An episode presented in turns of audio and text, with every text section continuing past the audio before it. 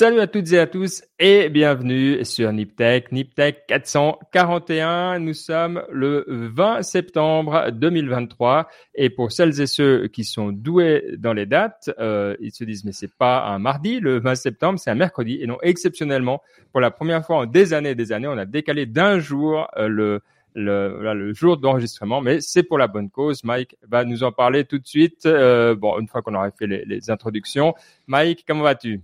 Très content, tout va bien. Euh, c'est intense, hein, cette rentrée, beaucoup à faire, mais voilà, c'est ce qu'on aime. Hein. Mois, de septembre, octobre, novembre, pour moi, c'est toujours euh, assez assez intense, mais c'est la vie et euh, ça fait plaisir. Et en plus, ce que j'aime bien, c'est qu'on est filmé et on commence à s'amuser avec des petites lampes, des petites lampes de différentes couleurs. Donc, je vous allez nous voir sur YouTube, allez nous voir sur Twitter et sur toutes les channels où on est, et vous verrez les petites vidéos et vous devez deviner quel drapeau c'est. Donc, je vous laisse deviner.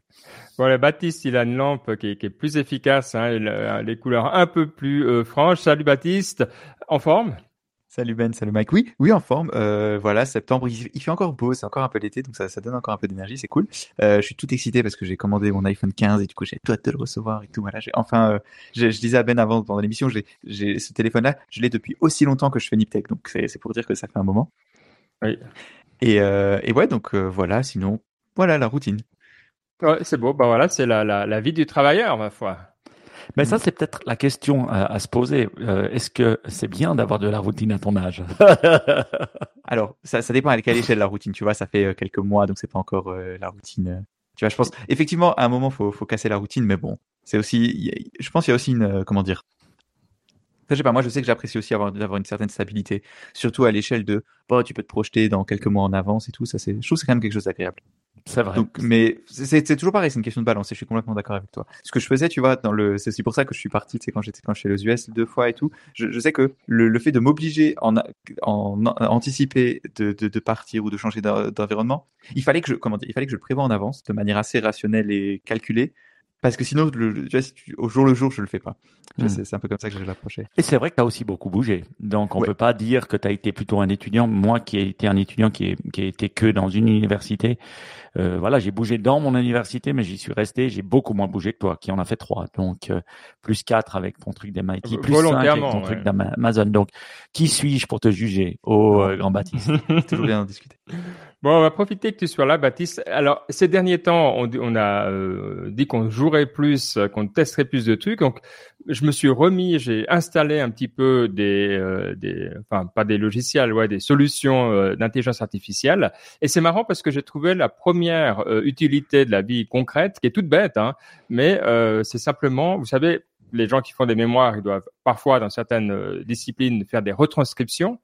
Et euh, jusque-là, bah, franchement, tu avais des retranscriptions où euh, c'était juste assez pas bon pour que le temps que ça te prenne de corriger soit euh, égal au temps que ça te prenne de le faire.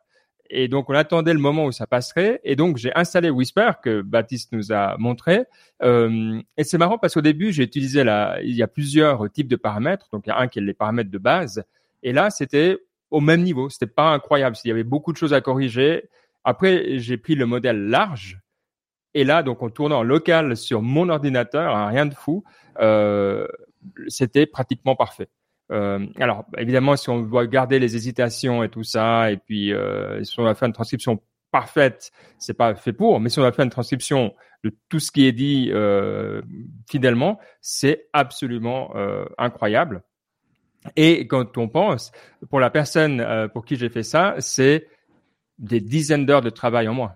C'est mmh. incroyable. Le, le, gain de qualité de vie, c'était, c'est, euh, c'est vraiment cool. Donc, euh, ça faisait plaisir. Donc, merci Baptiste euh, indirectement. par contre, alors j'ai une question pour toi parce que j'ai également après toi, fort de cette réussite, je me suis dit bah maintenant je vais, je vais faire mes propres images. Tu vois, je vais aussi faire Stable Diffusion à la maison. Donc, je l'ai installé chez moi. Mais par contre, alors qu'avec Whisper, quand je fais euh, la transcription, bah, elle est parfaite comme elle serait si tu le faisais via euh, le cloud. Quand je fais des images Stable Diffusion euh, depuis chez moi, elles sont complètement moisies. Mais si j'utilise les mêmes paramètres dans le cloud, j'ai des trucs très cool qu'on voit euh, auxquels on est habitué. Est-ce que alors voilà, c'est c'est le petit moment debug. Est-ce que ça s'explique ou est-ce que c'est juste pas de chance? Alors, j'avoue que j'ai pas, pas installé Stable Diffusion moi-même. Je sais que j'avais une version, il y avait une version pour Mac. Et alors, autant le euh, Whisper, il faut vraiment, il faut euh, télécharger. En tout cas, moi, j'ai une version en Python et tout. il fallait le, il fallait déjà le faire, quoi. Alors que pour Mac, il y avait une application qui s'appelait Stable Bee et qui vraiment l'installait pour toi. C'était en trois clics, ça marchait. Mais pour moi, c'était aussi les résultats étaient super mauvais. Et euh, et je pense en partie, déjà, il faudrait regarder quelle euh, taille t'avais. Et aussi, le truc, c'est qu'il y a plein de versions de Stable Diffusion. Tu vois, Whisper, c'est sorti. Maintenant, ça bouge plus. Alors que Mm. Stable Diffusion, il l'a- il l'améliore en permanence. Et donc peut-être que si t'avais pas la même version que sur le site web, et il y a vraiment des versions, tu vois, c'est même pas une question de la V1.1 elle est meilleure que la V1, la V1.2 elle est meilleure que la V1.1. C'est vraiment, il y a certaines versions que les gens savent qui, qui marchent mieux, tu vois. Ah là, j'ai pris la dernière qui s'appelle XL parce qu'elle peut faire euh, des images de 1024. Donc là, il y a peut-être aussi la une question de pas de chance. Mais ouais, faudrait que tu vérifies. Mm. Mais, mais sinon, c'est vrai que c'est- plus, ces- trucs d'image, c'est plus délicat parce que, alors encore une fois, c'est c'est mon interprétation, mais j'ai l'impression qu'il y a un peu plus de, tu vois, c'est pas juste beaucoup de compute et on le fait et ça marche. Tu vois, il y a beaucoup d'efforts de- d'ailleurs de fine tuning, probablement peut-être des effets qui sont un peu plus, qui sont pas très, euh, comment dire, qui sont un peu rajoutés à la main et des trucs un peu plus manuels. Donc c'est peut-être pour ça aussi que si t'as pas ces filtres là en plus, ça marche pas bien. Mais Mais, bon, pas je suis pas certain quoi. Ok, bon, bah, en tout cas, euh, je recommande, hein, euh, sincèrement, il faut savoir, alors c'est vrai que pour Whisper, ça faut, mais pas, même pas savoir coder. Disons, il faut pas avoir peur de suivre le tutoriel Voilà. un petit peu au pied de la lettre et puis Mettre les mains dans le cambouis un peu. c'est hein, ça, mais c'est pas qu'il faut coder. Je pense que Hmm. l'idée vraiment à enlever de la tête de tout le monde, c'est qu'il faut avoir un background en informatique incroyable. Euh, faut, parce que là, sincèrement, j'ai suivi le tuto. Alors, il y a des moments où j'ai dû changer la version de Python et tout ça. Alors, mais de nouveau, c'est pas, c'est pas que c'est dur. Il te dit Python 3.9, ça va pas, faut mettre 3.10 ou l'inverse pour le cas de, euh, de ce que j'utilisais.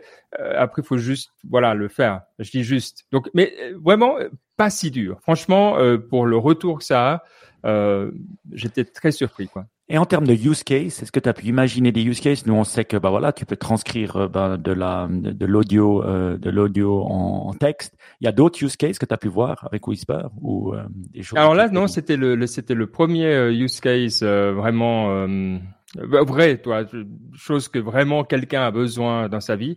Après, on s'est amusé avec le de faire le, de cloner la voix, qui, qui est Mhm. basé aussi sur Whisper, qui se aussi très hyper facilement. Euh, euh, mais par contre, c'est vrai qu'après, pour la, le- fallait mettre les, les, les langues, etc. C'était ça, c'était pas si évident.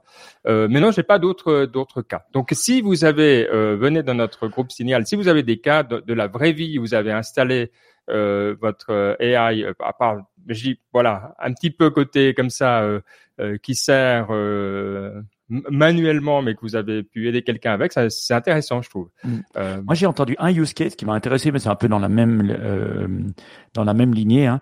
C'est un podcast que je connais, que j'écoute un peu. Il est un peu woo-woo, il s'appelle Buddha the Gas Pump. Et le gars, il a plus de 650 interviews avec plein de gens, euh, bon voilà, qui, qui sont un peu plus ésotériques, on va dire. Et donc, ils utilisent des mots assez complexes, hein, des mots que je pense que il n'arrive pas forcément à reconnaître. Donc, ce qu'ils sont en train de faire, parce qu'il en a vraiment des interviews, au moins 600, ou, et qui durent entre une heure et deux heures. Et donc, voilà, ça retranscrit automatiquement, mais il a besoin de gens qui le relisent parce que sinon, Mm. euh, euh, il n'arrive pas à choper tous les mots. Et franchement, tu vois, tu dis Ananda ou tu dis euh, Krishna ou tu dis d'autres trucs, tu as peut-être des mots que tu arrives et d'autres que tu n'arrives pas, euh, cheat, euh, machin. Donc, ils sont obligés de relire. Mais leur but, et j'ai trouvé c'est assez intéressant, même pour nous, hein, en fait, ils retranscrivent tous et après, ils mettent un LLM sur les tra- retranscriptions. Donc après, toi, tu peux Mm. faire de la recherche sur ce podcast. Leur but, c'est d'avoir une, une, une barre de recherche et de, de pouvoir, ben, voilà, chatter avec euh, tout, en guillemets, ou poser des questions à tous les invités qui ont été dans ce podcast, en guillemets, en posant des questions euh, plutôt spirituelles. Hein, mais je trouvais ça assez in- intéressant parce que lui, il a la donnée. Donc, je, je, je serais curieux après d'aller et puis poser justement euh, des questions à, à cette verticale-là euh, sur le domaine de la philosophie et de la religion. Je trouvais assez assez dingue comme euh, comme use case. Ouais.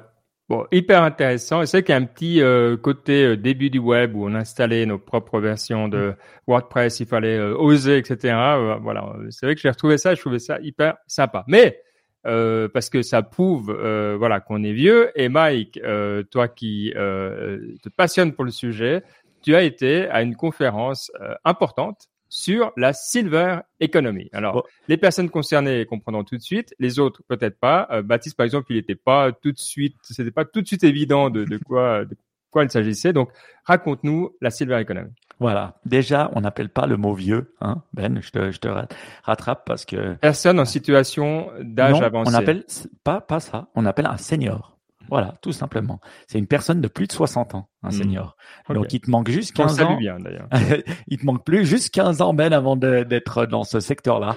Et euh, ben, il y a certains Gen X hein, qui sont comme toi, comme moi, qui sont nés avant 80, qui sont dans ce, ce domaine-là. Donc, fais gaffe, tu y es bientôt. Donc, oui, oui, je suis allé dans un, dans un salon qui s'appelle la Silver, euh, Silver Echo. Euh, à Cannes, euh, voilà, parce qu'on présentait un produit, euh, parce qu'on on était en train de réfléchir, est-ce que cette, est-ce que cette, cet écosystème-là était bien pour notre produit? Et donc on est allé pendant deux jours dans ce salon, et c'est vrai qu'on on a vu pas j'ai vu pas mal de startups dans ce monde-là, et j'étais étonné parce que je me suis dit, voilà, dans un monde de la silver economy qu'on pourrait croire qui ne bouge pas beaucoup, eh ben il était hyper digital et il y avait beaucoup beaucoup de solutions euh, digitales. Alors certaines personnes pourraient dire trop, mais euh, j'ai trouvé ça intéressant. Alors je vous mettrai le lien hein, Silver Economy dans les notes de l'émission, mais euh, l'intérêt c'était pourquoi est-ce qu'il y a de la tech? Et, l'intérêt, il est que, ben, il faut savoir que actuellement, on est entre 25 et 30% de personnes de plus de 60 ans, mais d'ici 10 ans, 15 ans, on sera à, 40, à presque 40 donc ça, c'était les chiffres pour la France, mais partout en Europe, c'est plus ou moins la même chose. Et donc, on doit vraiment trouver des manières de pouvoir, ben voilà, euh, euh, euh traiter euh, la, cette silver economy et comment on va faire en sorte de pouvoir ben, continuer à, à, à, à fonctionner euh, euh, avec plus de, de personnes euh, plus, plus âgées. Et une des choses, c'est la clé, c'est de les garder le plus à la maison, c'est-à-dire qu'ils n'aient pas dans des résidences ou en, en, en, France après ils appellent ça des EHPAD ou, ou, des maisons de retraite un peu plus médicalisées quand on a besoin de soins, mais c'est ils essaient de les garder le plus possible à la maison. Et pour ça, parce que ça a un moindre coût et puis aussi, ben voilà, pour eux c'est aussi mieux. Et donc il y a tous ces services qui se digitalisent, la, la, la le télé, la télémédecine, mais aussi des services à la maison, aussi, ben voilà, beaucoup de, de, de boutons pour savoir est-ce qu'ils sont debout, couchés, est-ce qu'ils ont eu un problème, est-ce hmm. qu'ils ont bien mangé. Donc tout ça, c'est un écosystème hyper tech. Et c'est assez dingue de voir toutes ces solutions tech. Euh, je me croyais dans un, je me croyais aussi yes quoi. C'était assez dingue. Et euh, euh, donc, donc je trouvais ça assez intéressant. après, est-ce qu'il y avait trop de tech? C'est vrai que on est entre deux phénomènes, entre ceux qui ont peut-être 80 non, mais la vieillesse, ça a toujours été hyper tech. Tu prends le truc qui est peut-être l'emblème de la seniorité, pardon, oui. j'ai dit vieillesse, mais je, je, voulais évidemment dire seniorité. Euh, c'est les, les, les, quand tu dis les.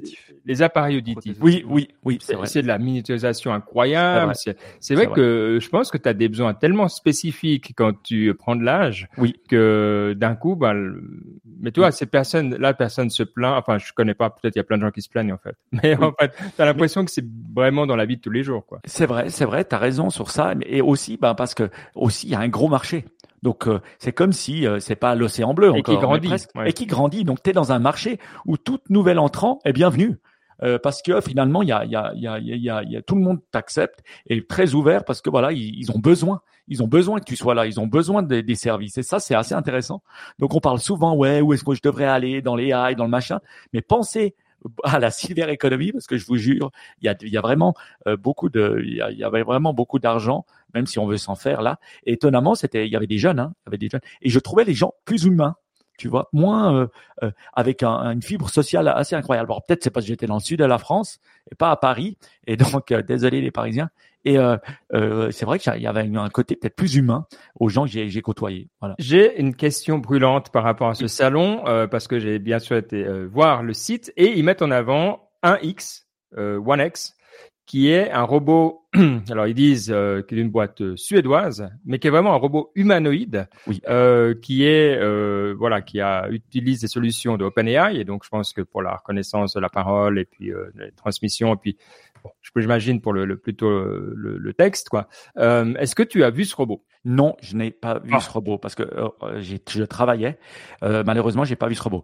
Par contre, ce que j'ai vu et ce qui m'a intéressé, euh, c'est que j'ai vu une, une, une, compagnie que je connaissais, qui à ah. l'époque s'appelait Domo Safety. Et il y a dix ans, je vous le dis, il y a dix ans parce que je connaissais un des co-founders, un des founders, euh, qui est un ami à moi, et il, il, existait et il voulait faire justement, ben voilà, plein de capteurs euh, à domicile pour faire des maisons intelligentes pour justement savoir est-ce que le seigneur s'est levé de son lit, est-ce qu'il y a eu un, challenge, est-ce qu'il a mangé, ouvert son frigo et tout. Et donc déjà il y a dix ans, j'en parlais avec euh, avec mon pote et euh, c'était un thème dont les gens parlaient pas. Et dix ans plus tard, ils existent encore. Donc hein, c'était plus une startup après dix ans et ils ont un peu un peu spin-offé. Ils s'appellent maintenant Domo Health. Et en fait, ils utilisent surtout la Samsung Watch et euh, pour avoir tous les senseurs. Donc ils ont arrêté d'avoir des senseurs partout, mais c'est la Samsung Watch euh, qui est la hmm. clé. Et après ils ont un dashboard pour les médecins et un dashboard pour euh, les patients, si vous voulez, ou pour les clients. C'est pas forcément des patients malades. Et voilà, c'est c'est des choses qui qui fonctionnent. Et je trouvais ça excellent de voir que finalement tu spins à pas être avoir des senseurs toi-même, mais euh, euh, utiliser ce qui a, euh, ce qui existe actuellement. Et, c'est marrant parce qu'on dit toujours ah ouais ces montres ça va devenir le, hub de la. En fait, bah dans tout cas dans ce milieu-là, ça l'est déjà quoi. Oui, ça l'est déjà parce que voilà, c'est aussi simple. Maintenant, Baptiste, j'ai une question pour toi. T'es prêt? Mmh. Quel est le plus grand challenge d'utiliser ces montres? Les deux trucs auxquels je pensais, c'est que pour les personnes âgées, bah, c'est pas l'ergonomie, elle est assez mauvaise. Enfin, je sais justement en parlant des montres Samsung, je sais que ma, mère en a une, et mmh. à chaque fois, vrai, voilà. Le, tu vois, le, tu vois ton, le, tu sais, le cliché des gens qui demandent, qui, tu sais, que tu es un peu le, SAV de ta famille pour la tech. Oui.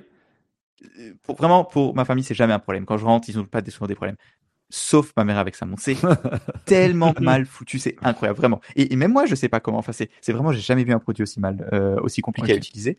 Donc peut-être ça. Et l'autre chose, c'est l'autonomie, c'est que ben, il faut quand même penser à tous les jours à la recharger. Exact. voilà, ça doit pas. Tous les jours. Ouais, Alors le deuxième ah point, je l'ai pas eu parce que eux, bah, ils ont une app dessus, mais euh, ils s'en ont pas forcément plein, mais parce que eux, ils ont développé une app simple qui fait le lien avec euh, leur, leur, interface. Mais c'est l'autonomie. Il faut savoir qu'ils ont euh, un jour, voire un jour et demi maximum, hein, maximum d'autonomie. Et une des raisons, c'est parce qu'ils ont la géolocalisation en permanence. Parce que si la personne elle mmh. tombe, après il faut appeler euh, un aide-soignant ou un, un, proche aidant, comme on, appelle. Et donc, on vous savez, hein, dès que vous avez un iPhone, enfin une, Apple Watch, et puis que vous mettez, ou même une Garmin, hein, et puis que vous mettez le battement du cœur et tout ça, moi je l'ai coupé, hein, parce que sinon euh, vous, l'utilisez pendant deux jours max, et puis c'est terminé, vous devez la recharger. Donc, ils doivent aussi, et puis aussi, ce qui est bien, c'est que le, Seigneur dorme avec pour aussi avoir des données. Donc, ils doivent un peu faire une instance qui dure 40 minutes hein, pour charger, c'est quand même assez long. Donc, c'est une, une des plus grosses limitations actuellement, c'est les batteries de ces, de ces, euh, de ces téléphones. Et ce qu'ils te rendent compte, je trouvais que ça c'est un cool use case, c'est qu'au lieu d'utiliser ça sur les seniors aussi, ils utilisent de plus en plus ça euh, pour les hôpitaux. Alors, par exemple, vous, vous sortez d'une opération et euh, ben, l'hôpital vous prête la montre euh, vous partez, c'est un service, je pense, payant, vous pouvez rentrer chez vous et puis ils monitorent exactement qu'est-ce qui se passe chez vous. Et souvent, les patients se sentent beaucoup mieux. Donc, c'est une manière de pouvoir faire en sorte que les patients quittent plutôt l'hôpital et que tu puisses les monitorer. Ce que je trouve assez excellent dans, dans l'idée. Donc voilà, Domo, Domo Health, allez voir sur la Silver Echo. Puis ceux qui, qui ont envie d'aider leurs prochains et, et, de faire quelque chose, tu vois, on parle de, de ah c'est quoi de, de, faire quelque chose de bien à travers la société, faire du bien en faisant de l'argent, ben voilà, développez-vous l'altruisme, l'altruisme, ouais, oui. Euh, voilà, euh, vous pouvez vous développer dans la silver economy. J'ai fait de la pub. écoute, c'était bien, c'était bien. Bon, alors, euh... on n'en avait jamais parlé. Je pense que c'est un sujet dont on n'avait jamais parlé sur Niptech en 12 ans oui, je pense qu'on en avait parlé. Oui, je pense qu'on en avait parlé, mais mais pas récemment, ça c'est sûr. euh, bon, bah allez, euh, on va commencer. Je me dis, le, quand tu as dit altruisme, le premier truc qui m'a venu en tête, c'est iPhone 15, parce que on sait, alors Baptiste là, et on sait que que euh, toi, Mike, t'es t'es chaud bouillant. Tu chaque année, enfin chaque fois qu'ils ont sorti un, tu dis. Ah, j'hésite, et puis une semaine après, tu l'as, donc on est assez d'accord que ça va arriver. Bah, la question, c'est, c'est même pas quand, c'est est-ce que je vais le recevoir avant Baptiste? Ce que je pense non, vraiment. Bah non, parce que Baptiste, il l'a. Non, non, non, je l'ai pas. Je l'ai commandé. Non, non, il sort le 22. Non, non. Je le reçois euh, la semaine. Enfin, ah ouais, bon, bon, bon, on en parlera quand vous l'aurez alors. Bon, moi je l'ai commandé. Non, la question c'est, je l'ai commandé, euh, bien sûr, parce que maintenant j'ai un peu, j'hésite moins. Mais euh, pour ceux qui me critiqueraient, ben, ils ont ju ils ont raison de me dire tu rachètes toujours le dernier téléphone. Et t'as raison. Mon téléphone est réutilisé. Hein. Euh, je, je, le donne à quelqu'un d'autre qui a un téléphone moins bien que moi, et comme ça, à l'intérieur de mon entreprise, ils peuvent avoir aussi le dernier iPhone 14. Et donc, et moi j'ai le dernier iPhone 15. La hiérarchie à l'intérieur de l'entreprise est très simple. Il y a une personne qui a l'iPhone 15, une seule. Après, il y a une petite bande de personnes qui ont l'iPhone 14 et puis les autres, ben, doivent avoir des, toi. Et donc, moi, j'ai un iPhone euh, 9 tu vois, typiquement. Donc, euh, donc c'est vrai. difficile. Et quel, euh, moi j'ai une petite question. Voilà, qu'est-ce qui t'a fait envie de switcher, Baptiste? Parce que moi, on sait, je suis un Apple fanboy. Je, je veux juste le dernier. Je m'en foutais hein, finalement. Je, je voulais juste. Le... J'ai pris un iPhone Pro Max. euh, tellement plus. euh, 512 gigabytes, j'ai augmenté de 250 et, et j'avais le même mais en 14. Donc moi, il n'y a pas de raison à part que j'ai envie du dernier Les iPhone. seniors quand même. Et toi, Baptiste, pourquoi as-tu changé? Alors, déjà parce que j'ai un Mac et que ça, ça marche bien ensemble. Et parce que, je sais pas aussi, le, le, le, ça marche bien, tu vois, le, comment dire? En fait, euh, il y a quelques années, tu vois, avant, j'aimais bien bidouiller, machin et tout. Et euh, maintenant, c'est plus vraiment le cas. Tu vois, je veux juste un truc simple qui marche. Et euh, et il y a juste des fois des trucs qui marchent mieux sur les iPhones et ça me ça m'énerve un peu sur Android. J'ai pas envie de chercher non plus. Enfin, je sais pas, c'est un, mélange de tout. Les, les Samsung, tu vois, genre si tu fais un Android bien, c'est les Samsung, mais les Samsung, ils ont leur interface qui est dégueulasse parce qu'ils, je sais pas, ils savent pas faire du des Les UI. enfin. pixels. Ouais, On mais les fout, de pixels. toute manière. Enfin, moi, j'y pense Oui. jamais. J'ai les deux, hein. Mais sincèrement, j'y pense jamais ni à l'un ni à l'autre. C'est ça aussi, tu vois, le truc. C'est, ça fait pas beaucoup de différence. Il se trouve que les iPhones, ils ont du très bon hardware parce qu'Apple, ils font leur puce et tout eux-mêmes. Donc j'étais là, écoute, ça, ça peut être sympa. Et c'est bien aussi des fois de changer de crèmerie, de voir comment c'est. Est-ce que le, le fait que maintenant ça sera un USB-C Ah oui, a fait ça, la différence pour toi? Ah oui, sinon je l'aurais pas acheté si c'était pas USB-C.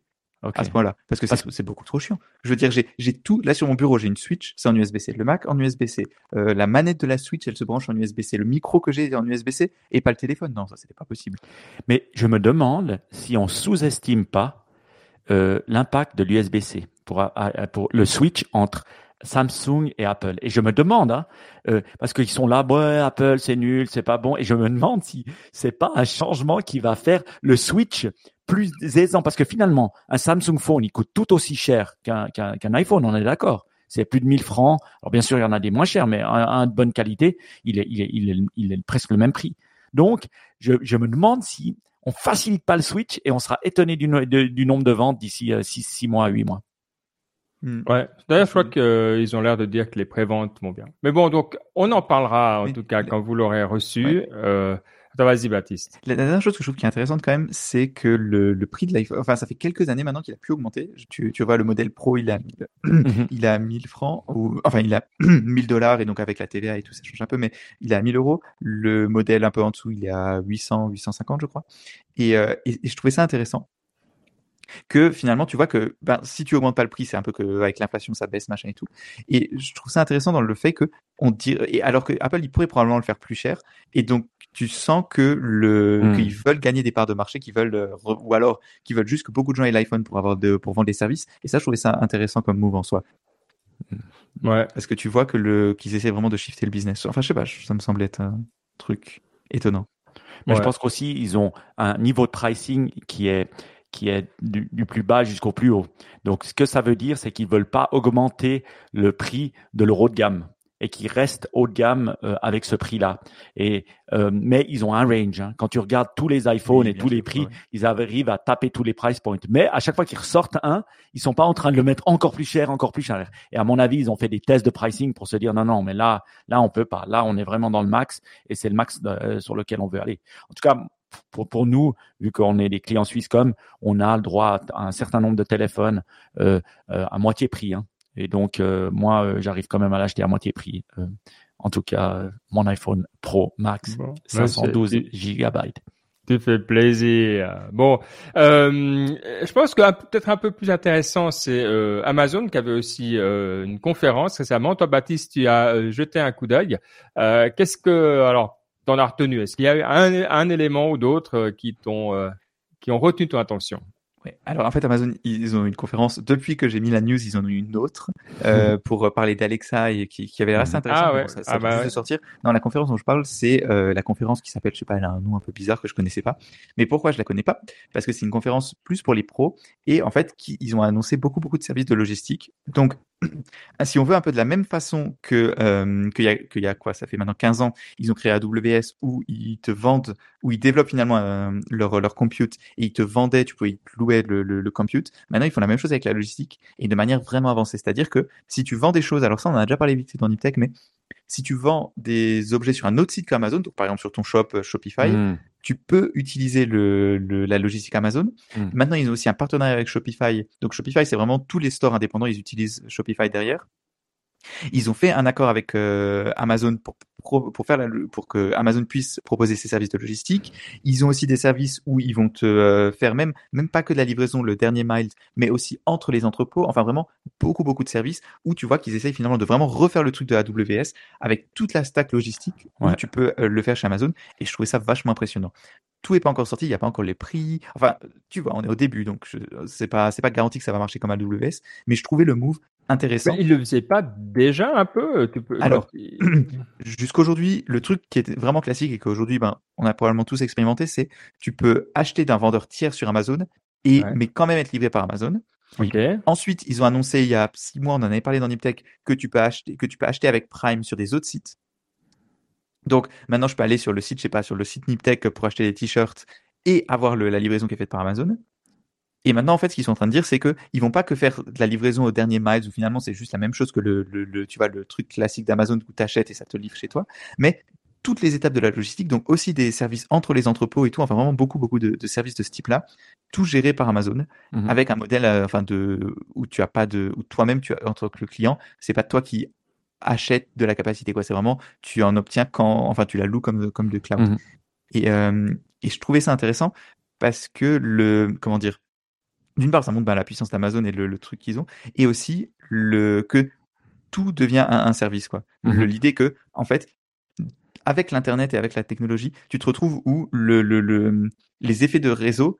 Tu, tu sais, on avait quand au début de l'internet, on avait cette idée où tu as les effets de network effect, où quand tu es Facebook, ben chaque euh, ut- utilisateur que tu ajoutes, c'est non seulement un, utilisateur en plus pour toi, mais en plus ça donne plus de valeur à tout le monde, donc ça, ça augmente de manière exponentielle la valeur du réseau.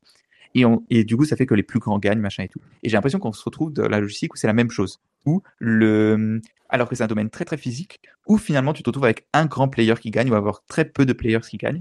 Et euh, ouais, je trouvais cet effet intéressant. Ouais. Je Il pense qu'un des changements que j'entends, peut-être, euh, voilà, c'est que je me dis, avant, tu pouvais utiliser la logistique d'Amazon, mais c'était sur la plateforme Amazon.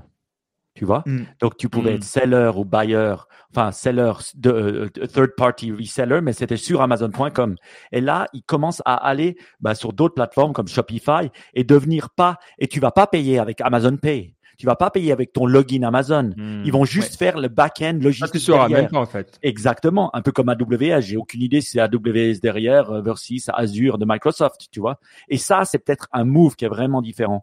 Euh, une des choses, une des raisons Mm. pour lesquelles ils ont accentué ce move, j'avais entendu quelqu'un en parler, je sais pas comment, euh, mais qui connaissait assez bien. Il m'avait dit que euh, ils avaient des gros problèmes Amazon parce que euh, ils ont construit euh, des, centres logistiques en pensant que le Covid allait euh, le, trend Covid de l'achat online allait continuer. Et donc ils ont construit beaucoup beaucoup de warehouses qui sont maintenant moins moins pleins que prévu. Et donc ils ont une, une extra capacité au niveau supply chain qui peuvent vraiment mettre à disposition. Et ils sont en train de et n'oubliez pas hein, Andy Chassis, c'est lui qui a, qui a, qui a créé euh, AWS. Hein. Ouais. Et donc il est en train de refaire le coup d'AWS exactement avec la supply chain. Et je pense que c'est la force d'Amazon. C'est une Mm. énorme force d'Amazon de savoir avoir des warehouses et des choses comme ça. Et, et c'est vrai que finalement, euh, voilà, ils vont, ils vont devenir. euh, et puis, je pense que c'est un bon move parce que imagine que si tout d'un coup on leur dit ouais, vous êtes trop gros, vous devez euh, splitter la marketplace versus les sellers, les choses comme ça, ils vont avoir un backbone. Ils vont avoir comme à AWS le backbone de la logistique qui leur permettrait de continuer à faire énormément d'argent. Et toi Et qui connais un peu Mike, est-ce que DHL ferait ça? Je veux dire, qu'est-ce que est-ce que DHL ils, ils auraient ce service intégré ou, ou pourquoi ils le font pas? Enfin, c'est DHL, intéressant de voir. Ouais, ouais, ça serait intéressant. ça. Je pense que euh, DHL et tous ces groupes, euh, ce qui, ce qui, ce qui leur, ce qui leur manque, c'est la technologie. Je pense que Amazon là, ils sont à des années-lumière en termes de, de comment tu réponds aux clients, d'avoir des API pour, pour te connecter facilement. Euh, tu vois, les 50% de ce que Amazon vend sur son site, c'est des marketplaces, c'est des, c'est des external sellers. Ils savent dealer avec eux. Euh, Hmm. DHL et aussi eux, ils savent vendre. Ils savent faire le retail. Ils savent les problèmes du retail. DHL, ils savent bouger des paquets.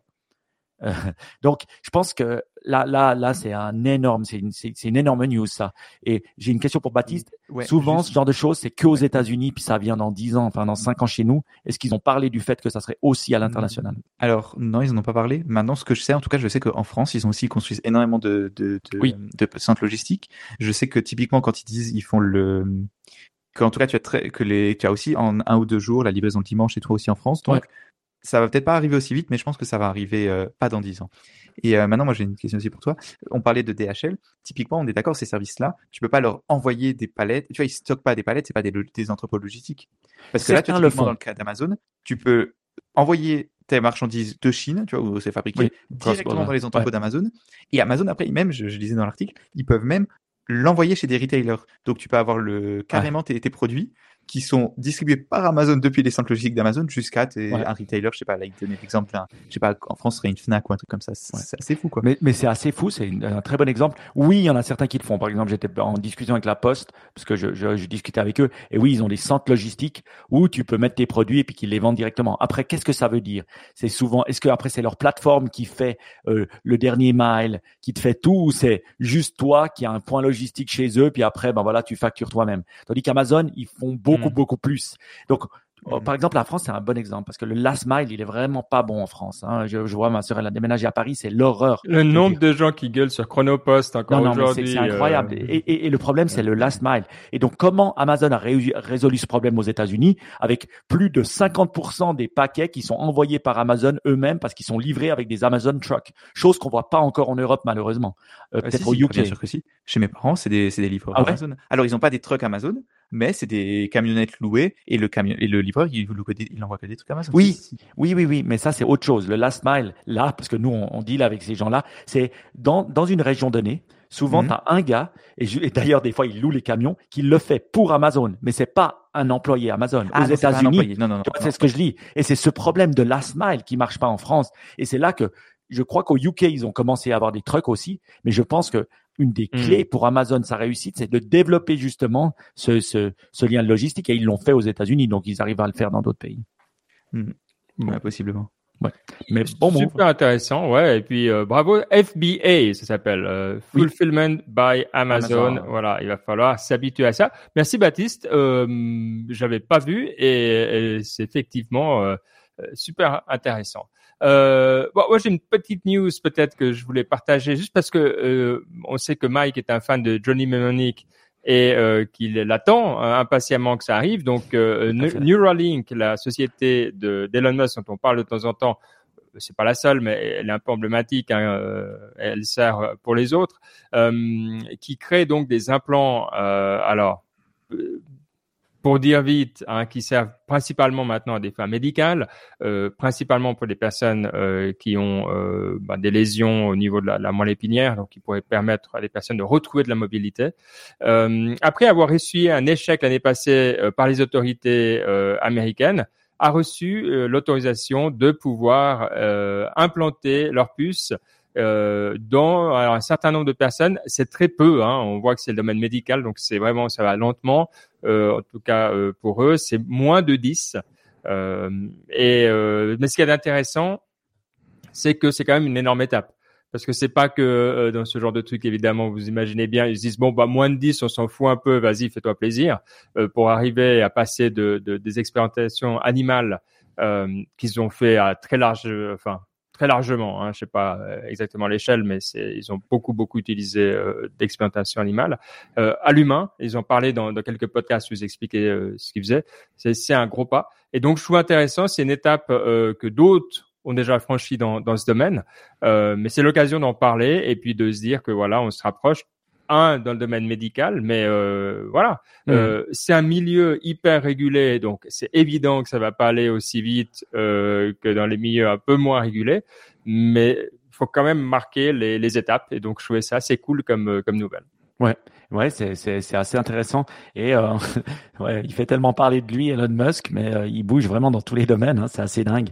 Ouais, moi je pense que voilà, on a peur des robots, euh, lui aussi, hein, euh, si on pourra parler de son livre, mais je dis une de ces trois occupations, à ce que j'ai vu, c'est ben voilà que faire faire de la Terre une multi-planet species, mais aussi mmh. faire attention au développement du AI, voilà, et, et, de le freiner pour pas que il nous les robots nous envahissent. Et une des manières de le faire c'est quand même de donner des capacités à l'humain plus robotique. Et si on arrive à insérer, euh, bah voilà, du robot dans la tête de l'homme, euh, de l'humain, pardon, euh, ben, je pense qu'il sera capable de, de, de, de se battre euh, contre le robot. Johnny Mnemonic. Yeah, on est bien d'accord. Bon voilà, en tout cas, je trouvais sympa euh, comme euh, petite nouvelle. Et toi, Mike, euh, alors on va quand même aussi le dire. Pendant ce temps, tu essayais d'organiser, enfin, tu tâtais un peu le terrain pour savoir si la Niptech Nation pourrait éventuellement, peut-être, sous certaines conditions, envisager de retourner sur WhatsApp. Alors, tu as bien choisi ton temps, hein, ça fait un moment que tu, tu, tu guettes l'opportunité, évidemment. Euh, et donc, quelle était cette occasion euh, qui t'a permis de, de tâter un peu le terrain. Bah voilà, je me réveille euh, samedi dernier et tout d'un coup je regarde et je vois que WhatsApp lance des WhatsApp channels. Alors ça existait dans certains pays, mais là il le lance globalement dans 150 pays. Et ça veut dire quoi? Ça veut dire que voilà, on, je sais qu'on est euh, beaucoup beaucoup sur sur euh, WhatsApp. Hein, il y en a certains pas, mais voilà. Donc, dans, si vous updatez, vous verrez que maintenant, il y a une fonction de s'abonner à des channels qui ne sont pas des chats, mais des channels. Euh, vous pouviez déjà regarder hein, les statuts de, de, de, des gens que vous, qui sont dans vos contacts. Il n'y a pas beaucoup de gens qui utilisaient cette fonctionnalité. Mais là, en suivant des channels, on peut suivre une boîte, on peut suivre euh, voilà une, une, institution et voilà. Et puis, on peut lire euh, des, des choses qui nous intéressent dans, dans, dans un feed.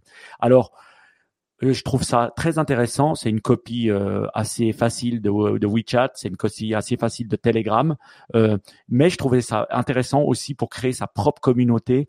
Euh, euh, pour pour des compagnies. On dit toujours ouais, il faut pas dépendre trop, ben voilà, des Facebook et tout ça, mais en les ayant sur sur WhatsApp, on est quand même voilà, c'est, on sait que les gens ont tendance à regarder. Alors je trouve que ça c'est assez game changer parce que je pense que c'est une manière, c'est une fonctionnalité qui est euh, long overdue, comme on dit, que ça ferait longtemps qu'on aurait dû avoir dans WhatsApp. Et moi, j'imagine que c'est assez game changer parce qu'ils viennent d'annoncer aussi euh, cette semaine qu'ils étaient en train de tester les paiements WhatsApp en Inde. Et il faut savoir que l'Inde, c'est le pays le plus utilisateur de WhatsApp. Ils sont tous sur WhatsApp là-bas et puis ils sont 1,4 milliard. Donc, autant dire qu'il y en a des utilisateurs. Ils font un test avec des paiements où c'est pas eux qui créent le paiement, mais ils facilitent la possibilité d'insérer son paiement et de pouvoir payer à l'intérieur de WhatsApp. Mais c'est pas eux le, le, le c'est pas euh, WhatsApp qui crée le paiement, c'est pas un WeChat Pay si on veut bien. Et ça, je hmm. trouve assez. Mais ils permettent cette API avec d'autres euh, Visa et autres, et ça veut dire que potentiellement pour des entreprises comme nous, c'est assez génial parce que je vous dis, les gens nous téléphonent de moins en moins. WhatsApp en termes de chat, mais ça augmente, mais incroyable. Et les gens adorent parler sur WhatsApp. Et le challenge, c'est que tu peux leur poser, ils te posent des questions, tu pourrais leur envoyer des liens, mais après, tu dois les sortir de, de WhatsApp pour qu'ils achètent. Alors que là, si tu peux leur présenter le produit, le renvoyer et qu'ils payent dans la dans le dans, dans l'écosystème, ça change totalement la donne. Ça change totalement la donne. Donc pour moi, Channel c'est vraiment quelque chose. Dernière fonctionnalité que je trouvais cool, c'est-à-dire tu peux et ça c'est vraiment du Facebook like. En fait, tu peux prendre un groupe que tu as euh, nous, on avait un ancien groupe euh, Niptech hein, où il y avait quand même 100, 150 personnes dedans, et mhm. on aurait pu l'ajouter automatiquement dans le channel Niptech. Et en faisant ça, c'est la même chose que Communities, euh, que Channels, pardon. Parce qu'il y a les, les channels et les communities. Est-ce que c'est la même chose? Ouais, c'est ben, Tu sais quoi, j'ai pas réussi à comprendre. Parce que tu as deux onglets. un onglet sur la gauche avec les communities, et ça, c'est ce que tu as fait pour Niptech. Et à droite, dans Update, maintenant, tu as les channels où là, moi, j'ai que des célébrités. Ouais. Tu vois, j'ai, ouais. Et ben, peut-être, je me suis trompé. Je devrais créer une channel plutôt qu'une euh, qu'une community, t'as raison. Ben, une channel, je pense, c'est One Direction, tu vois, c'est genre, c'est One to Many. Alors que les communities, en fait, c'est genre, c'est super groupe, en quelque sorte. Ouais, t'as raison. En fait, je me suis trompé. J'ai créé, j'ai créé, j'ai créé un, j'ai créé un groupe, un community au lieu d'un channel. Et eh ben ouais, t'as totalement raison. Chose, chose qui me montre que c'est pas encore très abouti le UI. Et je vais vous dire pourquoi. Parce que si vous allez dans Update, qui est euh, le premier onglet euh, sur WhatsApp, ben là, vous avez les updates de vos de vos contacts, vous savez, un peu euh, à la, à la Instagram. Vous pouvez cliquer, puis il vous montre deux trois trucs. Et vous avez après les channels, mais il n'y a pas un seul feed. Au fait, il faut aller dans le feed par exemple, de WhatsApp pour voir ce qu'il poste. Et ça, ça me dérange. Parce que finalement, toi, tu veux scroller. Tu veux pas aller dans la channel pour voir ce que la channel a dit. Donc, je pense qu'en termes de UI, il y a encore des choses à vraiment faire. Mais tu as raison, hein, je me suis trompé. Merci euh, de ton feedback. Ah ouais, ils ont utilisé l'endroit euh, où ils avaient les statuts que personne n'utilisait. Comme ça, ils se sont dit, bon, de toute manière, c'est toujours vide. En tout cas, pour moi. Donc, on va profiter de foutre les, les, les channels dessus. Ah ouais, alors, bah, j'avais pas vu, mais je pense que si tu m'avais pas dit maintenant, mais la probabilité que j'ouvre cet onglet update de mon propre gré est à peu près zéro. Donc je me demande combien il y a de personnes qui vont passer toi encore des années sans même savoir qu'il y a ça Mais tu serais étonné du nombre de gens qui regarde les statuts des autres. Tu serais étonné. Et il y a plein de gens qui postent, c'est toujours les mêmes d'ailleurs dans mon feed. Et puis euh, je les, moi, moi je clique dessus de temps en temps, ça me fait rire. Bon, ok. Mais j'ai quand même l'impression que WhatsApp, ils sont un peu coincés parce que ce qui fait que WhatsApp, c'est bien, eh bien, c'est que c'est simple. Tu vois, c'est que ça marche, Oui. tu l'ouvres, c'est Oui. rapide, tu te poses pas la question. Tu... Enfin, c'est vraiment ça qui est mieux que les autres. Et je sais pas exactement comment, qu'est-ce qu'il fait dans l'interface, mais ça marche juste mieux que les autres, tu vois. Oui, oui, c'est rapide. Ouais, Ça a c'est ça. toujours C'est été. Ça c'est simple. rapide. Et en Ouais, c'est pas très compliqué non plus, tu vois. Il n'y a ouais, pas ouais, 25 000 ouais, t'as raison, fonctionnalités. Raison. Et j'ai l'impression que, et c'est un peu le risque, je pense qu'ils ont, c'est que en ajoutant des fonctionnalités comme ça, tu te retrouves avec une interface qui est plus compliquée, Oui. qui va être machin. Tu vois, c'est parce que forcément, Ben il a bien dit, Ouais. il n'a pas ouvert le, le, le tab update. Pourquoi? Parce que tu peux ne jamais l'ouvrir. Et que si maintenant il te forçait à ouvrir le tab update, bah, ce serait vachement chiant et ça rajouterait de la friction. Donc, Ouais, mais je te dis un truc. que c'est. Je suis il- pas d'accord avec toi. Il marche sur une ligne qui est. Mais je suis pas d'accord avec toi parce que moi, je prends l'exemple de WeChat. Et Ouais, WeChat, mais- tu peux. Non, non. WeChat, c'est comme WhatsApp. C'est-à-dire, maintenant, on est tous sur WhatsApp. Donc, comme sur WeChat. Le seul truc, c'est que tu peux avoir la fonctionnalité simple de juste chatter. Moi, je le fais, par exemple, sur WeChat. Mais après, tu as 1500 autres fonctionnalités si tu descends dedans. Tu as Moments, machin. Et donc, tu as, selon les différents types de, de, de populations chinoises, eh ben, je peux te promettre, il y en a certains qui utilisent beaucoup plus que d'autres et d'autres qui utilisent juste la fonction chat. Donc, tu es, dans un écosystème et cet écosystème, tu peux rajouter des layers sans forcément rendre le UI totalement compliqué.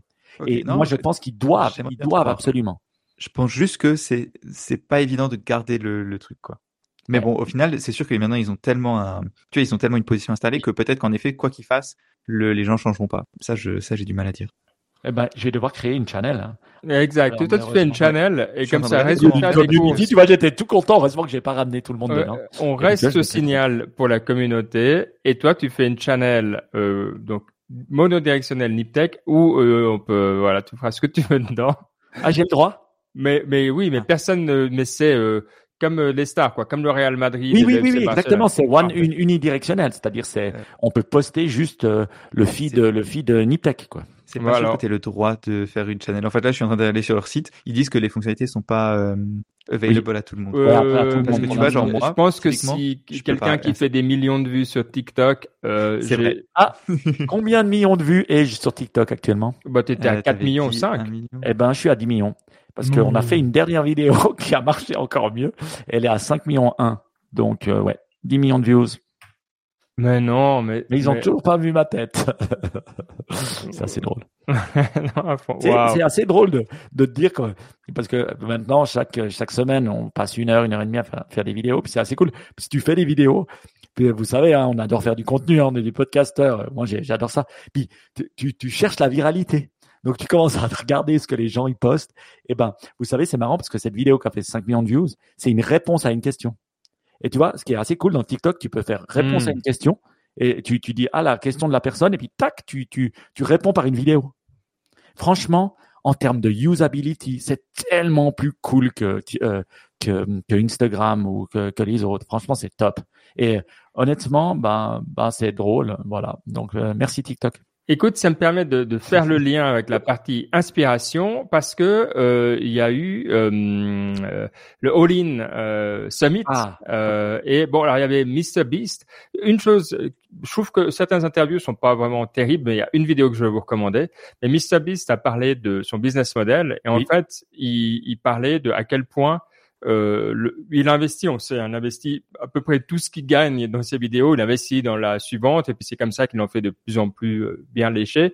Il dit qu'en moyenne, une vidéo maintenant lui coûte 2 millions et demi de dollars, ce qui est le, le coût d'un Wow. petit film hein, euh, indépendant.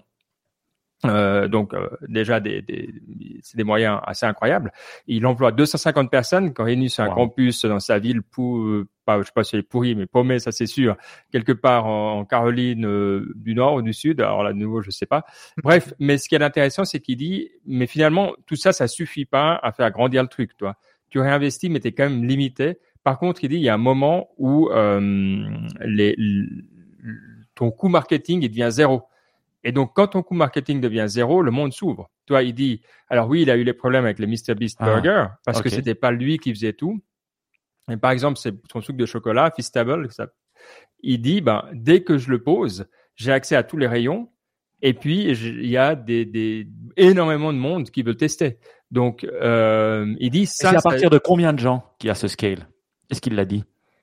Oh bah lui il l'a fait il y a Mike, pas très longtemps. C'est des c'est des dizaines de millions quoi.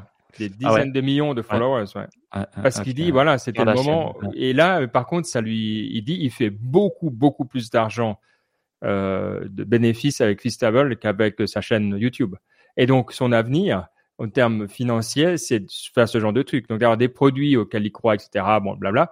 Mais finalement, YouTube, ça va devenir, ça va servir à, à payer le marketing par lui-même. et Ah, puis ouais, derrière, ok. t'as, donc tu vois un peu le c'est le génie. Funnel, c'est le funnel, le funnel, en fait. Oh, mais t'imagines, le marketing, ça devient plus un centre de coût pour lui. Hmm. C'est- un peu l'inverse finalement. Tu vois, tu vois, de d'habitude, c'est tu, comment dire?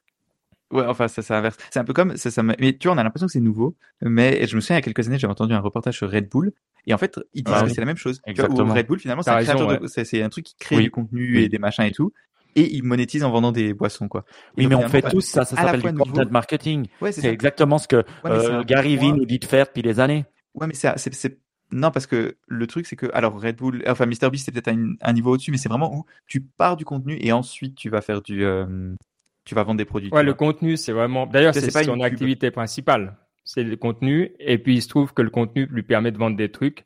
Et puis, de nouveau, il dit le meilleur des trucs à vendre, c'est des trucs qui sont dans des infrastructures hyper connues, toi, et typiquement comme Red Bull. C'est des fast moving consumer goods. C'est, les gens comprennent. T'as pas besoin d'expliquer. C'est facile. Où qu'ils vont, c'est sur le chemin. Euh, et d'ailleurs, il dit, il a pas envie de faire des trucs plus compliqués que ça, quoi. Donc, c'est, c'est vrai qu'il y a une similarité qui est, qui est intéressante. Parce que finalement, ces choses-là, c'est des commodities. En fait, c'est vraiment, c'est, voilà, je veux dire, je suis sûr, elles sont super bien, ces barres de chocolat, mais c'est Mm. probablement les mêmes barres de chocolat que n'importe qui, tu vois. Et probablement moins bon que les chocolats suisses, évidemment. Euh, mais, voilà, attends, elle est quand même sympa. hein. tu vois, le, le- finalement, comment est-ce que ces marques-là, elles marchent? Bah, C'est ta marge. Tu vois, tu fais une certaine marge quand tu vends un produit et le quasiment tout est bouffé par la pub parce que c'est comme ça que tu en vends plutôt que quelqu'un d'autre. Et Ouais. c'est comme ça que les. Et je vais vous dire, Et donc- en fait, bienvenue Ouais. dans le monde du marketing, Ben, parce que c'est rien de nouveau, en fait. Non, mais quelqu'un qui, qui paye, donc où ton marketing est bénéficiaire. Donc, c'est-à-dire qu'il gagne de l'argent pour mais toi. Quoi. mais c'est évident, sinon tu n'as pas de compagnie. Sinon, non, tu mais non, mais le, le, le- non, mais la différence, tu dis, euh, c'est pas que ça te permet de vendre des trucs en plus. C'est que, le, toi, MrBeast, il met une vidéo en ligne, ça lui rapporte de l'argent. Ouais, mais est-ce qu'il couvre ces 2 millions et demi? Ouais, c'est ça qu'il dit. Oui. par vidéo Mais juste, il break Ah even ouais. avec Donc les il est vidéos. break-even sur sa vidéo, Et il gagne des sous ensuite avec. En- euh, avec un autre truc. C'est ça qui lui permet d'investir. Ah, le problème qu'il a, c'est qu'il dit, J'ai si compris, je fais j'ai que mes vidéos, Ouais. voilà, je peux faire mes vidéos, mais je peux pas investir. Donc il doit, il doit branch out pour pouvoir euh, générer ses vidéos, euh, euh, son business de vidéo, ça, il est break-even. Mais Mais reste, c'est ça. Et il est- donc, il est limité. en- euh, Ouais. Si tu veux, bah oui, il va faire des vidéos de plus en plus grandes, mais Ouais, il compris. limité. Ouais, ouais Mais- mais c'est pas. la- Ouais, vas-y. mais c'est le 1%.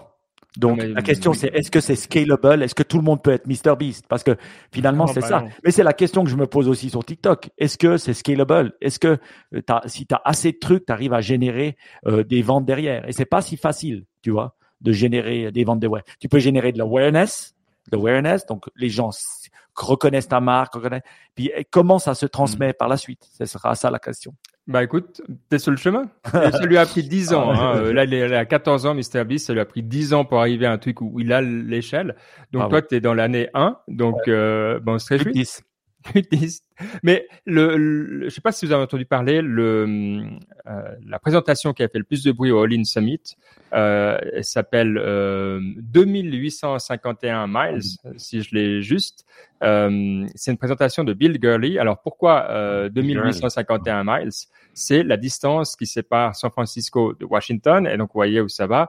Euh, il parle de capture réglementaire. Alors les sujets qu'il choisit sont un petit peu évidemment euh, bah, choisis pour que ça passe dans ce qu'il essaie d'expliquer, euh, mais c'est quelque chose qu'on sait, euh, c'est-à-dire que eh bien quand tu crées des règlements, bonjour Oui. tous les trucs européens sur les gatekeepers, Oui. etc. Eh bien, à qui ça bénéficie à la longue Évidemment, à ceux qui sont déjà là, parce que plus personne Ouais. peut rentrer tellement c'est Ouais. lourd. Et il explique bien, et ce qu'il y a de super intéressant, et c'est quelque chose dont on discute euh, derrière les portes closes, tout le monde sait, et même les gens qui, enfin, c'est juste tout le monde sait que c'est vraiment pas cher d'avoir accès et d'avoir de l'influence, euh, mais vrai. que voilà, les jeux de comment fonctionne le lobby et tout ça, lui, il a appris un petit peu euh, à, à la dure, et c'est voilà, c'est un petit peu une présentation à charge que j'ai envoyée à mon équipe parce que je trouve que quand bien même elle, elle est un peu exagérée sur certains aspects, elle mérite d'être regardée euh, pour comprendre un petit peu de la peau d'un innovateur, comment euh, on perçoit le, le, monde réglementaire. Donc vraiment, Moi, j'ai une question pour toi. Est-ce que tu l'as envoyé qu'à tes collaborateurs, à ceux qui travaillent avec toi, ou tu l'as envoyé aussi à tes chefs? Alors, euh, certains, à une sélection de mes chefs, les autres, les autres, je pense qu'ils, je pense qu'ils comprendront pas. Sincèrement, ils sont tellement loin de ça que je vois pas de monde où ils comprennent. Parce que si tu veux, pour pour beaucoup dans mon milieu, tu vois, moi je reçois des trucs qui ils voient innovation, c'est pas grave, ils disent c'est pour toi, toi, que ce soit sur euh, des matériaux ou que ce mmh. soit sur le software ou que ce soit sur l'espace, c'est innovation, tu vois, donc c'est Tu te dis, bon, bah voilà, peut-être ça vaut pas la peine. Bah, moi, je vais les regarder. Merci beaucoup, mais j'attendais qu'ils soient en audio parce que j'ai détesté. Il n'y aura pas. Ils vont pas le mettre. Ok, merde. Ça sera. non, ouais, ils l'ont dit. Mais il est sur Twitter. Il est sur Twitter. Il est sur Twitter et sur YouTube. Donc, euh, X. Ah, sur X et sur YouTube, ouais. Donc une très très chouette euh, présentation à recommander. On a un autre podcast sur la liste. How Non non non non non. Ah, j'avais une question encore euh, par rapport aux régulations et tout. Euh, est-ce que tu dirais que ce, le tu vois ce, que tu dis, ce que ce que dit Big Girly, est-ce que tu dirais que ça évolue ça évolue ces années ces dernières années ou est-ce que ça existe depuis 20 ans et l'opinion publique change pas beaucoup? Ouais, ça existe depuis toujours. Euh, là, il parle des, ouais, Est-ce qu'il y a un peu une euh, recognition, tu vas dans le public et dans la classe en général, dans la classe politique en général Non, parce que tout le monde, tout le monde y gagne. C'est comme ça que les politiciens se financent. C'est comme ça que les gros euh, créent leur euh, leur position dominante. Mm-hmm. et ça, c'est une dynamique qui va qui va rester. Et dans mon domaine, c'est un truc qu'on voit bien. C'est extrêmement dur. T'as personne qui représente les les petits, si tu veux. Et quand les petits arrivent, ils comprennent que dalle et ils se défendent non seulement mal, mais ils se font du mal. Donc euh, c'est pour ça que c'est important d'avoir des personnes qui, qui puissent faire ce, ce rôle-là, quoi. Euh, et c'est un petit peu des trucs. Moi, je serais pour avoir carrément des, des sortes de lobbies un petit peu euh, publics, c'est-à-dire qu'au sein même des administrations, on le fasse de manière transparente, que tu vois, que tu dises voilà, moi je défends les nouveaux utilisateurs de tel domaine. Euh, et je, parce que ça, ça permettrait de clarifier d'avoir des personnes, ah, ça sera peut-être pas parfait évidemment, mais au moins, toi, d'avoir des, de comprendre un petit peu les voix. C'est parce que le, souci, moi, je suis très pro lobby, hein, parce que c'est comme ça que tu apprends. Mais le souci qu'il y a, il a raison, c'est le manque de transparence. Et je suis pour une transparence totale. Si tu parles au gouvernement, tu dois avoir accès aux minutes. Je serais hmm. franchement pour ça. Alors, pas aux minutes détaillées, tout ça, bref. Mais tu dois comprendre exactement rendre la, le, comme, comme il y a au Parlement, ce que tu dis est public. Donc voilà, après tu, on peut te reprendre. Ben là, quand tu parles au gouvernement en tant que lobbyiste, ça devrait être euh, public. Mais tu peux pas savoir ce qui se fait behind closed doors. Tu vois ce que je veux dire? Parce que le ça, c'est ça la, jamais dans les, il se fait à l'extérieur. Non, mais la règle, ça serait ça. Si tu vas manger avec quelqu'un, pas besoin d'avoir 10 000 pages, mais de dire voilà, rencontre tel truc, sujet tel truc. Euh, bah, après, tu trouveras des solutions parce que tu vas devoir dans des, des, des trucs de standard, tu vas devoir, puis tu dis oui, mais on ne sait pas. Bon, je suis d'accord. Ça sera pas, ça, sera jamais implémenté. Ouais, je, vois, je, vois, Mais non, je voulais pas passer au podcast pour la ah. partie inspiration. J'avais une autre conférence. Alors on arrive au mois d'octobre, c'est la conférence. Laquelle conférence? Qui est chaque Ah, mais tu l'avais pas, tu as mis, elle est nouvelle. Ah ouais, elle vient d'arriver sur notre fichier. évidemment, c'est la ta conférence, Mike. Pas ma conférence, mais une conférence qui est vraiment bien, euh, qui est incroyable, qui est en Suisse, qui est à Genève cette année, qui est à la Alps Conférence 2023 sur les Psychedelic Science Conference. Franchement, c'est une maintenant des top conférences en Europe sur ce sujet-là, médical, euh, ben voilà, sponsorisé par le HUG, hein, qui est les hôpitaux universitaires de Genève, donc c'est du sérieux, c'est pas euh, du wou-wou et des choses comme ça. Et incroyable, à cette conférence, il y a, attention, vous êtes prêts, il y a le fondateur de MAPS, Hein, qui est ce grand euh, association américaine qui a justement relancé tout ce qui était euh, recherche euh, sur le sur les psychedelics au niveau États-Unis et Rick Dublin sera là-bas pour une table ronde. Et ça c'est assez incroyable. Et ça montre le sérieux que Federico et toute son équipe font. vous pouvez aller voir, on, on, je mettrai une note dans l'émission sur les podcasts qu'on avait fait avec eux. Et ça je trouve vraiment génial. Donc c'est la troisième année et c'est à Genève, donc euh, vous, euh, tous nos amis français peuvent y aller. Hein. TGV, c'est trois heures et demie, et euh, voilà, ça dure trois jours et ça coûte 350 euros. Franchement, c'est pas cher pour trois jours. franchement, c'est 100, 130 euros la journée. Je pense que ça les vaut. J'ai voilà. une question. Est-ce que Niptech devient le part euh, va être le partenaire podcast de la Alps conférence non, non, mais en fait moi-même, en fait j'ai comme un des, des, une table avec des micros et puis je les Mhm. interview euh, parce que ça me fait ça me fait ça m'occupe puis je suis tout content puis je peux parler à des gens et puis après je poste les ces interviews qui sont en anglais parce que la la, la conférence est en anglais et après je les poste sur la- le, le podcast de Alps. Voilà. Donc je fais euh, les podcasts pour eux, mais je pense pas que je le fais parce que moi je pense que c'est game changer et puis j'ai envie ben voilà d'aider les gens euh, qui le qui le font. Donc je trouve cool et puis euh, franchement j'en parle parce que je, je pense que c'est c'est vraiment des gens sérieux et je trouve que voilà c'est c'est breakthrough comme on dit. Ouais, magnifique, merci pour le, le rappel, effectivement. Euh, donc, euh, maintenant, c'est le podcast How to be Happy. Euh, bah, c'est de qui, qui, qui l'a mis? C'est moi qui l'ai mis Ah, et c'est euh, un des derniers podcasts de Tim Ferriss et honnêtement je ne connaissais pas cette personne. Il s'appelle Arthur C. Brooks et euh, c'est un c'est un c'est c'est un ancien euh, musicien qui a joué à Barcelone, voilà, je crois qu'il jouait de la guitare ou du violon, je sais pas quoi, à très haut niveau, et euh, qui est après euh, fait des études sur le tard et tout, qui est maintenant professeur à Harvard. Et il est professeur de happiness depuis euh, 20 ans. Euh, et c'est assez dingue parce qu'il a écrit des bouquins et tout, mais il parle. Putain, et- la pression que ça doit lui mettre, quoi. Et euh, euh, mais c'est assez marrant parce que il est prof comme ça, il, il fait des cours un peu sur comment, voilà, quels, quels sont les tips euh, pour euh, voilà vivre une vie heureuse. Voilà. Donc euh, voilà, il est, il est lui-même catholique. euh, c'est assez intéressant de l'écouter. Euh, il parle pas forcément de spiritualité de choses, mais il donnait quelques tips. Et, euh, une chose euh, qu'il dit à ses euh, à ses élèves de souvent faire, c'est faire une failure list. C'est-à-dire quand quand tu fails un, un truc pendant la journée, mais ça peut être voilà, t'arrives pas à monter les escaliers. En fait, t'as une failure. Il dit qu'il faut absolument la noter. Et euh, bah voilà, sur une liste, sur une failure list. Et dans un mois, tu te mets une notification pour te dire, regarde, j'ai failé il y a un mois, qu'est-ce que ça m'a appris? Et après, tu t'en remets dans six mois. Et il dit, dans 99% des fois, même les plus grosses failures que tu as ou les plus gros moments difficiles ou difficult moments que tu as, euh, c'est euh, euh, ça va euh, ça va euh, euh, te ça, ça tu vas voir que finalement ça ça t'a aidé dans ta vie. Et il dit Hmm. le fait de le noter, tu t'en rends compte. Et si tu fais pas l'effort de le noter, donc maintenant dans un peu ces ces notes que je prends tous les lundis, je me suis je me suis pris puis je me fais ma failure list où je vais noter un peu toutes ces failures pour essayer ben, de les garder en mémoire et de voir si elles m'aident.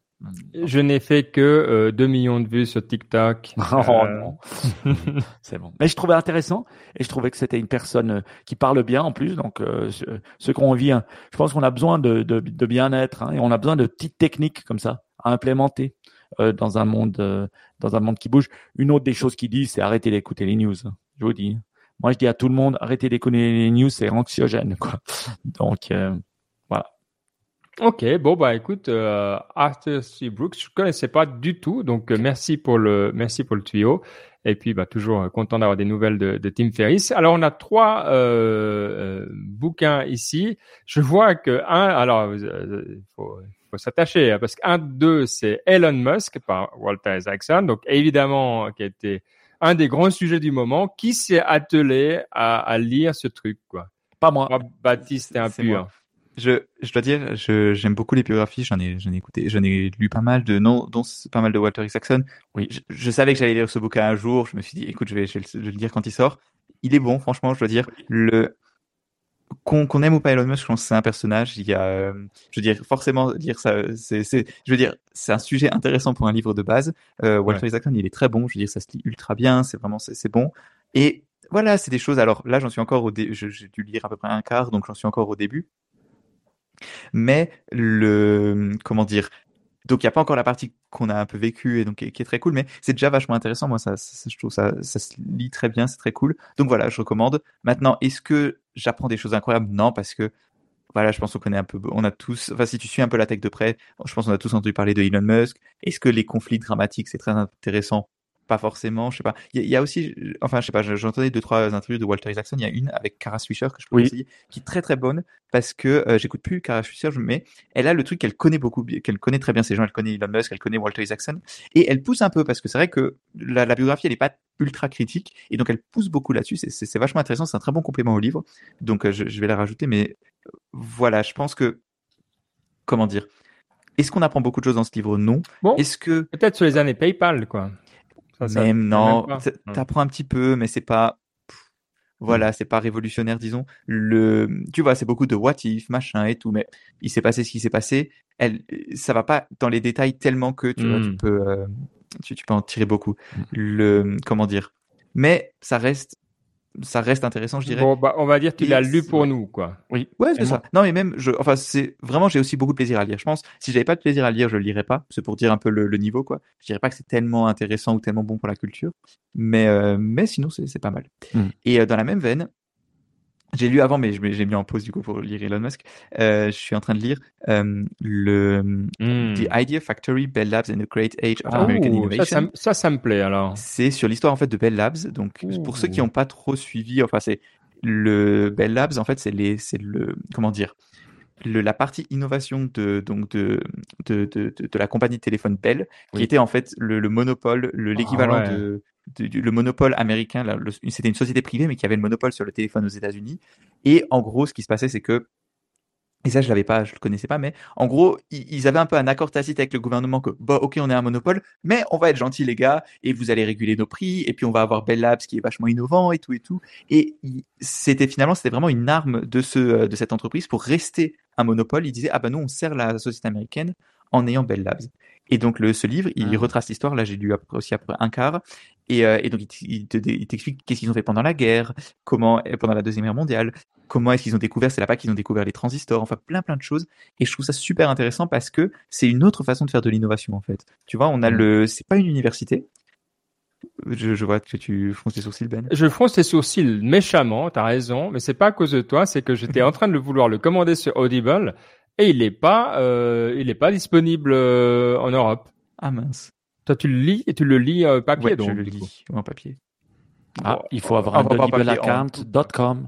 Et J'ai un .com pourtant. Alors, Je tu sais quoi Tu prends le VPN et tu euh, switches à l'Amérique. Mais- Non, t'as pas Euh, besoin d'un VPN. Si, si je me trompe pas, hein. il faut. En fait, le problème c'est que Audible, tu peux avoir plusieurs accounts dans chaque pays si tu veux. Tu vois, moi j'ai Ah. typiquement un account en France, mais tu peux créer le même account Audible, tu peux te loguer Dans avec audible.com et ça va être une différent, une euh, donc c'est le même compte Amazon, mais tu vas avoir une librairie différente dans chaque pays. Et donc tu peux avoir un abonnement Audible dans chaque pays. Et du coup, tu peux même avoir le free trial de 30 jours gratuit dans chaque pays. Euh, We're sorry. Audible is not authorized to sell this title in your country. Ouais, je Ah. devoir. euh, Please consider another book. Alors ça, c'est pas la première fois que ça m'arrive ouais, récemment. mais ça nous arrive de plus en plus. Ça m'arrive de plus Qu'est-ce en que plus. c'est ce délire, quoi? Ah ben Bref, ça, c'est des droits de, c'est des droits de, c'est exactement les droits droits de diffusion euh, de, de livres ou pas, euh, parce que peut-être ils ont vendu les droits francophones ou euh, européens à une autre maison d'édition qui ne l'accepte pas. Voilà, c'est ça. Hmm. C'est difficile. Pardon, Mais- Baptiste, du coup. Moi, j'ai une question sur Bell mais- Labs. Mais du coup, pas- et donc pour, pour terminer juste sur ce point, c'est vraiment une façon différente de faire de l'innovation et ça c'est vachement intéressant. Donc euh, Ouais. non, franchement, je- j'encourage vraiment à. Moi, j'ai juste une question. Est-ce que tu es ouais. arrivé là? Pourquoi est-ce qu'ils ont disparu? Euh, non, non, non, moi je suis, je comme dit, j'ai fait un quart là, ils viennent de découvrir le transistor. Pourquoi ils ont disparu? Si je devais parier, et alors on peut faire le pari et je peux, je peux dire un tech, je pense que c'est parce que le, d'une part, ils étaient vraiment là parce qu'il y avait le monopole, tu vois. Hmm. Tu avais cette entreprise-là qui avait le monopole, le Bell, Bell qui est devenu Oui. ensuite AT&T. Et en gros, leur façon de justifier au gouvernement qu'ils avaient ce monopole, c'était de dire regardez, déjà on a des prix qui sont corrects et en plus on a Bell Labs Bell qui Labs. fait de l'innovation Voilà. pour le Ah, peuple américain, machin. Et à un moment, ben ce modèle-là, ils ont plus ce monopole, du coup ils n'avaient plus besoin de faire et donc ils ont commencé à baisser. Mais je pense que c'est pour ça. Ouais, parce ça que me- c'est le genre de choses. C'est, C'est c'est, beaucoup c'est la de grande culture, époque. hein. Ouais. Et, et c'est aussi beaucoup, tu sais, ces genres d'endroits, c'est une question de culture, tu vois. Et Oui. c'est comme tout, ben ça se perd aussi. Hmm. Ok, intéressant. Ouais. Bon, excellent, merci beaucoup. Je l'aurai d'une façon ou d'une autre. Donc, merci beaucoup. Euh, c'est- voilà. Euh, bon, pour ma part, euh, un petit bouquin parce que vous savez, je, je lis les grands classiques, euh, Ah, etc. aussi. On en a parlé la dernière fois, donc on n'a pas l'Iliade et l'Odyssée. Là, évidemment, quand on est en Grèce, il faut lire des tragédies. Donc, j'ai lu Agamemnon. Euh, ça se lit pas très bien. Je recommande plutôt de le regarder en version avec les masques. Les versions que vous essayez de moderniser, c'est pas terrible. Il y en a une en anglais qui est très bien. Je peux vous la, la donner, mais a tendance à intéresser personne. hein. J'ai fait le test, donc euh, voilà. Euh, venez sur euh, venez sur le groupe Signal, je vous donnerai le, lien. Mais par contre, un bouquin qui est vraiment non seulement accessible, mais que je trouve drôle, sympa, intéressant, c'est Hérodote. Euh, qui est considéré comme le, le un peu le grand-père de, de l'histoire. Donc, c'est le premier à avoir écrit des longs volumes sur l'histoire euh, en général. Euh, le premier, c'est la Perse. Donc, il parle de Croesus et de Cyrus et de voilà l'empire perse. Euh, maintenant, il est là. Je suis en train de lire la suite. Donc, c'est sur l'Égypte. C'est hyper intéressant et c'est drôle. Alors, il y a un peu des anecdotes. Hein. C'est pas l'histoire comme on la connaît aujourd'hui. Par exemple, il dit euh, ah ouais, je, je crois que effectivement les Perses, euh, ils ont l'habitude de boire quand ils ont des décisions importantes à prendre. Et puis, ils notent leurs idées. Et puis, le lendemain, s'ils trouvent que leurs idées sont bonnes, ben, ils, les gardent. Et puis, sinon, ils les jettent. Mais c'est leur façon de générer des idées, en gros. Euh, donc, il y a des trucs comme ça. Ils parlent de gars qui se fait sauver par un dauphin. Puis qui, bon, vous voyez, donc c'est de l'histoire. Mais il y a, y a un peu des, il y a des oracles, il y a des, voilà c'est un monde, c'est pas l'histoire dont on a l'habitude, c'est un peu ça le, le fameux de, de, de, l'histoire. Et donc, je recommande franchement ce bouquin, euh, qui est le premier, j'irais, euh, l'Iliade, l'Odyssée. Bon, bah, faut, faut vouloir un peu, même si c'est cool. Mais celui-là, je dirais, euh, il vaut juste la peine d'être euh, écouté ou lu euh, tel quel. Alors, il faut trouver la bonne traduction. De nouveau, je pourrais vous la donner si ça vous intéresse. Mais voilà, Hérodote. Hérodote. Je connaissais le nom. Maintenant, je connais un peu l'histoire tu parlais de tragédie. Je sais qu'avec le. Alors, ça remonte, j'étais au lycée, mais on avait regardé celle-ci, alors j'ai mis dans les notes, Antigone, ça s'appelle. Et ah. cette mise en scène-là, qui est sur YouTube, elle est très très bonne. Antigone, c'est Sophocle ou c'est l'autre Il y en a trois, il y a Échille, Sophocle. Ah, Anouilh, attends. Ah non, merde. Ah oui, voilà, je sais pourquoi c'était bien. Parce que c'était re-réécrit par un truc ah moderne. Bah. Voilà, c'est ça. Voilà, maintenant je me souviens. Anouilh, ça fait, ça sonne pas très grec. Voilà. oui, non, non, non, je le connais. Ouais. Je l'ai mis. C'est quand même assez bon, franchement, et ça, c'est quand même proche du. Donc, voilà, si vous voulez un peu le, la façon mise en, comment dire, remise à jour, ça, ça peut être cool aussi. Ça peut être Ouais, mais je recommande une vraiment où il a des masques. Parce que c'est le truc des masques. Non, non, c'est très moderne. Ça semble un peu con, mais franchement, dans le contexte, c'est assez malin. Euh. Voilà. Euh, bon, bah, je pense qu'on a fait un bon tour de, de plein de choses. Ça fait plaisir. Euh, donc, euh, on est toujours sur Signal pour le, le temps, mais bientôt avec notre channel WhatsApp selon les, les, préférences que vous avez. Et puis, bah, n'hésitez pas à nous rejoindre. Et on se retrouve dans deux semaines. Hein. Mike, toi, tu, tu voyages un peu? Ah, la côte. Ah, il allait oublier la côte. J'ai cru que j'allais faire un arrêt du cœur. Niptech 441. J'ai cru que j'allais faire un arrêt du cœur. Alors, la raison, c'est que on a, la côte, elle est sur la page suivante et j'ai cru qu'on était arrivé au bout. Donc, c'est vrai. Pardon, pardon, je ne veux pas d'excuses. Hein, c'est l'explication. La première fois en, en, en 12 ans, en 12 ans de podcast, ça mérite. Euh, oui, oui, euh, pardon, pardon. Ne, ne, donnons pas plus. Mais oui, il y a une quote et la quote, elle vient euh, de, du coach George Raveling. Je lis ça sa newsletter avec envie chaque dimanche. Elle est assez incroyable. Il a plus de 80 ans ou 86 ans même. Et il est vraiment incroyable. Et sa quote dit la suivante. Donc, tu as intérêt à bien la traduire là, Ben. Tu es prêt? Oui. Parfait.